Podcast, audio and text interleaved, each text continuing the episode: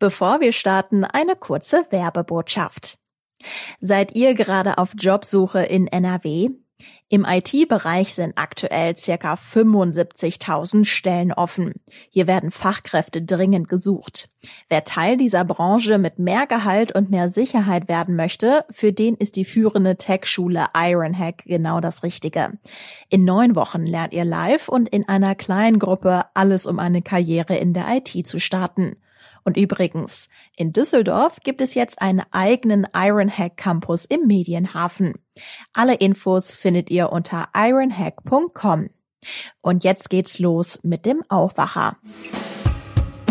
Nach vier Wochen eine Auffrischungsimpfung zu machen, macht bei normalen Bürgern keinen Sinn. Da sind die Experten sich völlig einig. Das wäre nur sinnvoll bei Menschen, die so immungeschwächt sind, dass nach zwei Impfungen quasi noch fast keine Immunantwort gestartet ist. Boostern nach vier Wochen. In NRW ist das seit Montag möglich, aber nicht sinnvoll, sagen Experten. Was es beim Thema Auffrischungsimpfung zu beachten gilt, das schauen wir uns heute im Aufwacher nochmal genauer an. Rheinische Post Aufwacher. News aus NRW und dem Rest der Welt. Mit Paula Rösler. Hallo und schön, dass ihr zuhört. Und vorab ein kleiner Programmhinweis. Nächste Woche Dienstag gibt's wieder eine Folge Aufwacher, frag mich alles. Und wir haben den Weihnachtsmann zu Gast. Kein Scherz. Ihr könnt uns gerne eure Fragen schicken oder die Fragen eurer Kinder, wenn ihr zum Beispiel schon immer mal wissen wolltet, wie der Weihnachtsmann bei den ganzen Wünschen von groß und klein aus aller Welt es schafft, nicht durcheinander zu kommen. Das frage ich mich jedenfalls. Also alle Fragen sind erlaubt. Bitte an aufwacher.rp-online.de. Die Antworten gibt's dann am ersten Weihnachtsfeiertag hier im Podcast.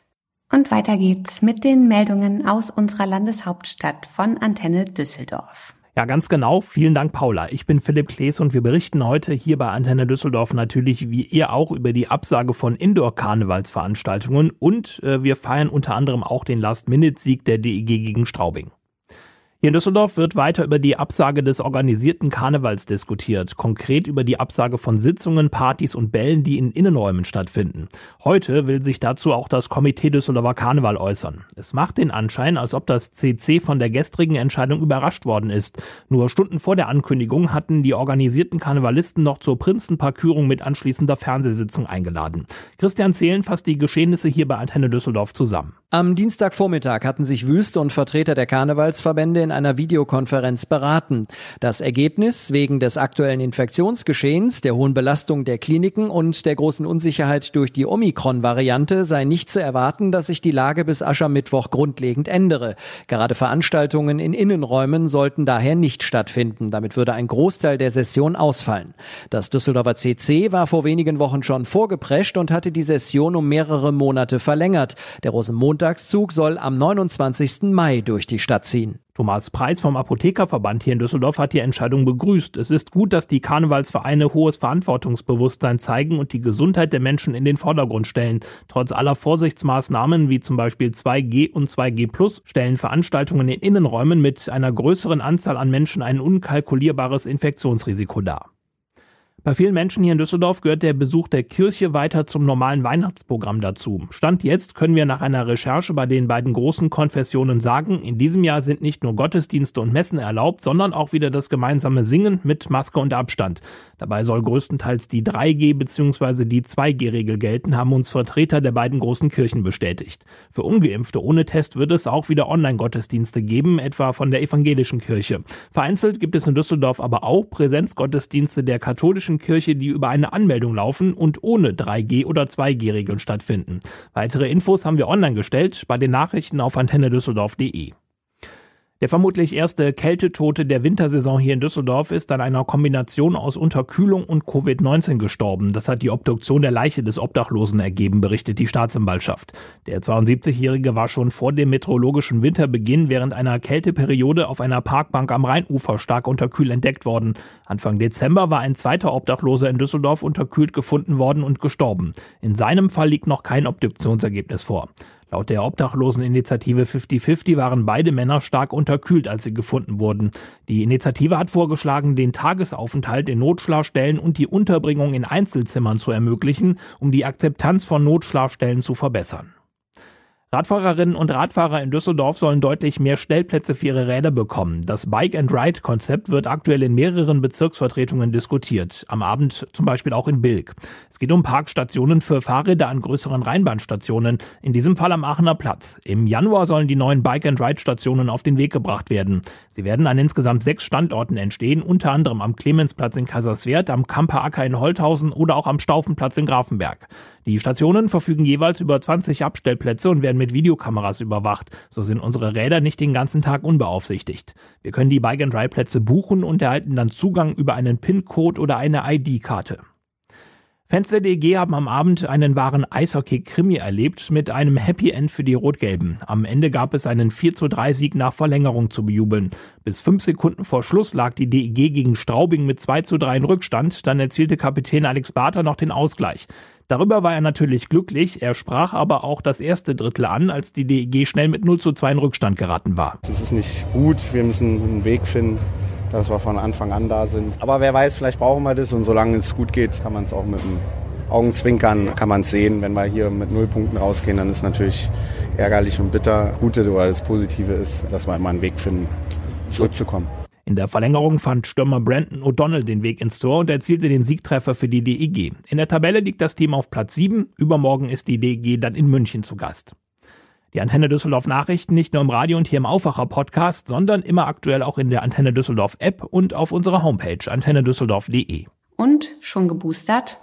Eine Frage, die zurzeit immer wieder aufkommt, und die ich persönlich seit gestern mit Ja beantworten kann. Endlich. Ich sitze hier also mit Impfarm und bin einfach froh über den Peaks. Den Termin habe ich vor einer Weile gemacht und dabei habe ich auf den Abstand von fünf Monaten geachtet. Seit dieser Woche sollen Auffrischungsimpfungen deutlich früher möglich sein, nämlich schon nach vier Wochen. Daran gibt es allerdings ordentlich Kritik. Warum? Darüber spreche ich jetzt mit Antje Höning, die unsere Wirtschaftsredaktion leitet. Hallo Antje. Hallo Paula. Ich muss ja sagen, ich kann das total gut verstehen, dass man für sich ganz persönlich sagt, lieber früher als später boostern. Aber macht diese nun mögliche Auffrischungsimpfung nach vier Wochen aus immunologischer Sicht überhaupt schon Sinn? Ja, ich kann das auch sehr gut verstehen, dass man den Wunsch hat, sich früh auffrischen zu lassen. Zumal, wenn man diese Studien liest, äh, die ja doch ernüchternde Ergebnisse haben, wonach die Antikörperwirkung doch sehr schnell nachlässt. Ähm, allerdings ist es ein echtes Problem, äh, sich schon nach vier Wochen boostern zu lassen. Und das haben am Dienstag auch zahlreiche Experten der Landesregierung gesagt. Sowohl der Immunologe Carsten Watzel von der Uni äh, Dortmund als auch Apothekerverbände als auch die Kassenärztliche Vereinigung haben noch einmal unterstrichen, dass Booster nach vier Wochen absolut keinen Sinn macht. Denn die zweite Dosis braucht auch ein bisschen Zeit, um ihre Wirkung zu entfalten. Da geht es darum, dass T-Zellen und Gedächtniszellen gebildet werden, die ein Teil unserer Immunantwort sind. Und das braucht Zeit. Also nach vier Wochen äh, eine Auffrischungsimpfung zu machen, macht bei normalen Bürgern keinen Sinn. Da sind die Experten sich völlig einig. Das wäre nur sinnvoll bei Menschen, die so immungeschwächt sind, dass nach zwei Impfungen quasi noch fast keine Immunantwort gestartet ist. Die brauchen das, um diese überhaupt erst einmal in Gang zu setzen. Also aus Expertensicht ist die Boosterimpfung nach vier Wochen nicht zu empfehlen. Du hast es gesagt, auch die Kassenärztliche Vereinigung lehnt das ab. Sprich, die niedergelassenen Ärzte wollen sich auch nicht an den Erlass des NRW-Gesundheitsministeriums halten. Das heißt, wo könnte man sich dann diese frühere Auffrischungsimpfung abholen? Ja, die Kassenärztliche Vereinigung, äh, die ja für die Praxen spricht, die sagt, die Vertragsärzte werden das ablehnen, äh, weil das medizinisch sinnlos ist. Wen das Land anweisen kann, sind die Kommunen und ihre Impfstellen. Allerdings sind ja auch dort Ärzte tätig. Ich bin mal gespannt, ähm, ob die äh, jeden Unsinn mitmachen werden. Aber auf, äh, da hat äh, das Land Zugriffsrechte in die Praxen natürlich nicht. Wieso überhaupt diese Entscheidung vom NRW-Gesundheitsministerium? Das sorgt doch gerade wieder für große Verunsicherung. Ja, das ähm, Ministerium hatte ja durchaus den richtigen Gedanken, dass es gut ist, wenn wir schneller boostern. Der BioNTech-Chef hat gesagt, nach drei Monaten ist ein äh, guter Zeitpunkt zu boostern. Ähm, der Immunologe Watzel sagt, nach vier Monaten macht das Sinn. Aber ähm, das NRW-Ministerium hat dann einfach zu schnell geschossen ähm, und hat eine äh, Regelung, die es für immununterdrückte Menschen gibt, äh, quasi eins zu eins übertragen. Die haben dann heute in Form von Hendrik Wüst noch einmal klargestellt, dass sie nicht vier Wochen empfehlen, aber sie lassen es eben ausdrücklich zu und haben durch diesen Erlass damit ähm, für so viel Verunsicherung gesorgt. Also die einen sagen drei Monate, die anderen vier. Woran orientiert sich die Kassenärztliche Vereinigung? Die Ärzte selber wollen sich an die Empfehlung der Ständigen Impfkommission halten und die sagt ja Auffrischung nach sechs Monaten. Nach fünf Monaten ist es auch schon möglich, ähm, äh, wenn medizinische Gründe dafür sprechen und genug Impfstoff da ist. Das dürfte in der Regel der Fall sein. Also nach fünf Monaten werden, werden die Ärzte äh, das machen, aber darunter eben nicht. Okay, bei all dem Chaos müssen wir uns aber zumindest um die Versorgung mit Impfstoff keine Sorgen machen. Da ist genug vorhanden, oder? Ja, da kann man glaube ich, eine beruhigende Nachricht ähm, übermitteln.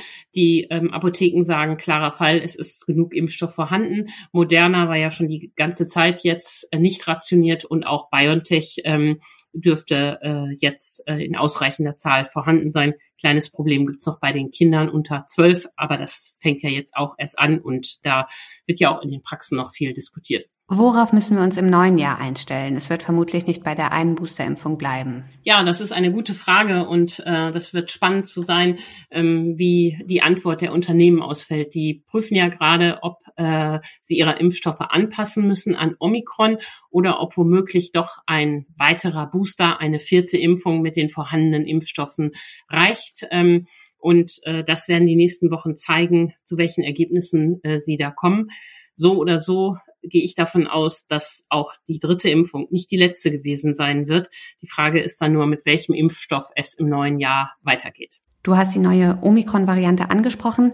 Manch einer kommt da auf die Idee, mit der Boosterimpfung lieber auf einen Omikron-Impfstoff zu warten. Was sagst du dazu? Ja, das könnte man äh, denken, dass das ja vielleicht taktisch gut sei, aber äh, das ist es gerade nicht.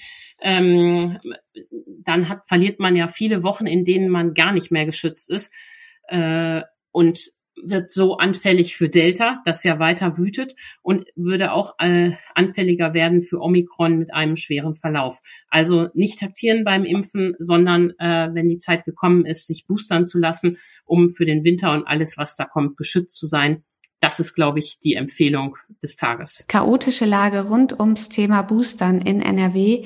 Antje Höning hat uns erklärt, warum die Kassenärztliche Vereinigung und andere Experten die Auffrischungsimpfung nach vier Wochen ablehnen. Danke, Antje, für die Infos. Vielen Dank, Paula. Und Einzelheiten dazu findet ihr auch noch einmal auf RP Online. Und den Link gibt's in den Show Notes. Gestern Mittag wurde es offiziell.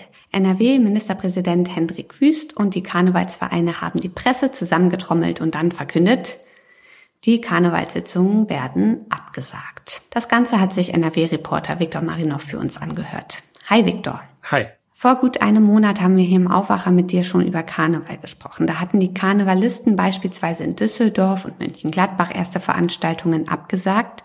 Andere Vereine wollten noch warten mit dem Verweis, dass die Session erst im Januar so richtig losgehen würde. Jetzt ist ein bisschen Zeit vergangen und man hat wahrscheinlich festgestellt, dass sich die Corona-Lage noch nicht so richtig entspannt hat, richtig? Nein, ganz im Gegenteil. Äh, wir haben jetzt die Omikron-Variante, äh, die in den letzten Wochen dazugekommen ist, als quasi zusätzliche Unsicherheit. Und damals, als wir vor einem Monat darüber gesprochen haben, waren die Inzidenz äh, geringer als jetzt die haben sich jetzt ein bisschen eingependelt auf einem Niveau, aber die sind weiterhin in NRW sehr, sehr hoch. Jetzt muss man ja sagen, die meisten Veranstaltungen waren zum jetzigen Zeitpunkt wahrscheinlich komplett durchgeplant. Es wurde viel Zeit und Geld investiert. Inwiefern greift das Land den Karnevalisten jetzt unter die Arme?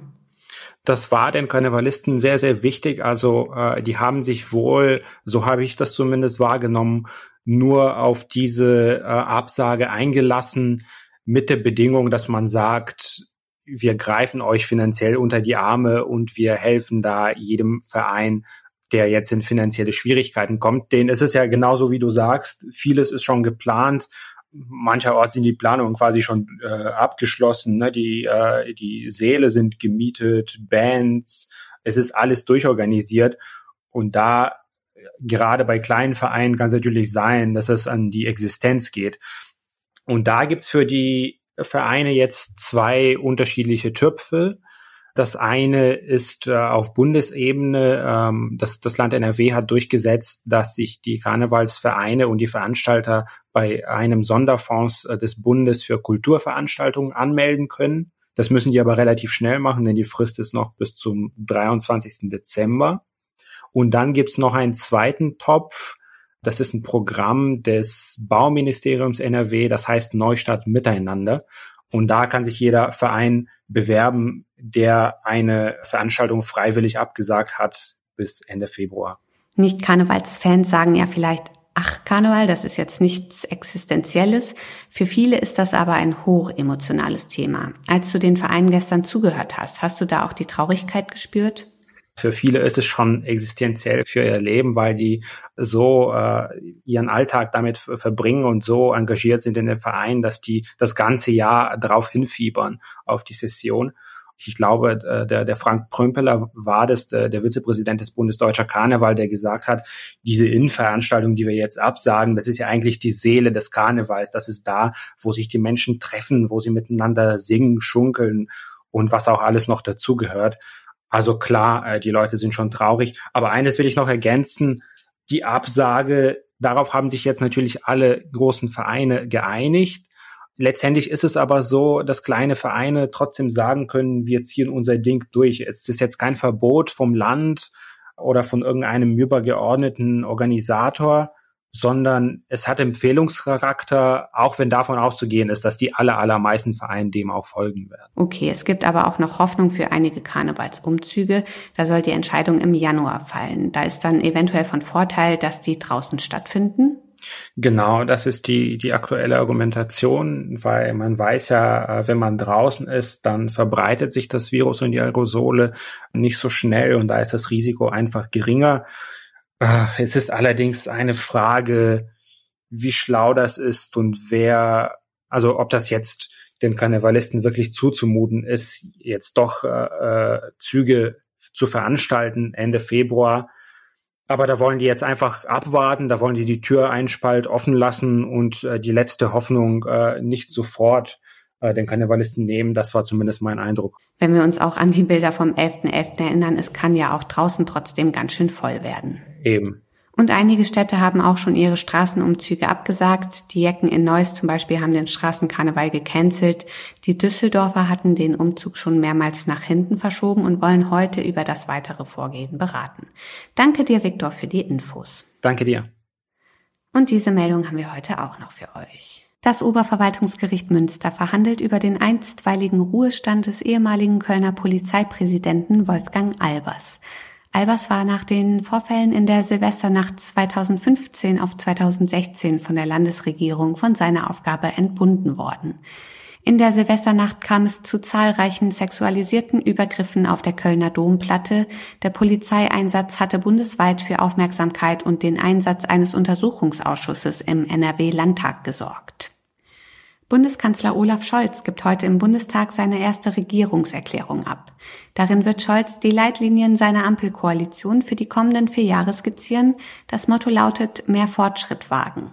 SPD, Grüne und FDP hatten Anfang Dezember den 177 Seiten starken Koalitionsvertrag unterzeichnet. Vor einer Woche war Scholz vom Bundestag zum neunten Kanzler der Bundesrepublik gewählt worden. In Straßburg verleiht das EU-Parlament den Sacharow-Preis an den inhaftierten Kreml-Gegner Alexei Nawalny. Den Preis entgegennehmen soll Nawalnys Tochter Daya Nawalnaja. Die Entscheidung für den Oppositionellen als Preisträger war bereits im Oktober gefallen. Der Sacharow-Preis wird seit 1988 vom Europäischen Parlament an Persönlichkeiten oder Organisationen vergeben, die sich für die Verteidigung der Menschenrechte und der Meinungsfreiheit einsetzen. Die Auszeichnung ist mit 50.000 Euro dotiert. Zum Schluss noch das Wetter. Es bleibt überwiegend grau heute mit Sprühregen. Hier und da zeigt sich aber auch mal etwas blauer Himmel. Die Temperaturen klettern bis auf 10 Grad. Das war der Aufwacher vom 15. Dezember mit mir, Paula Rösler. Ich danke euch fürs Zuhören. Kommt gut durch den Tag. Mehr Nachrichten aus NRW gibt's jederzeit auf RP Online. rp-online.de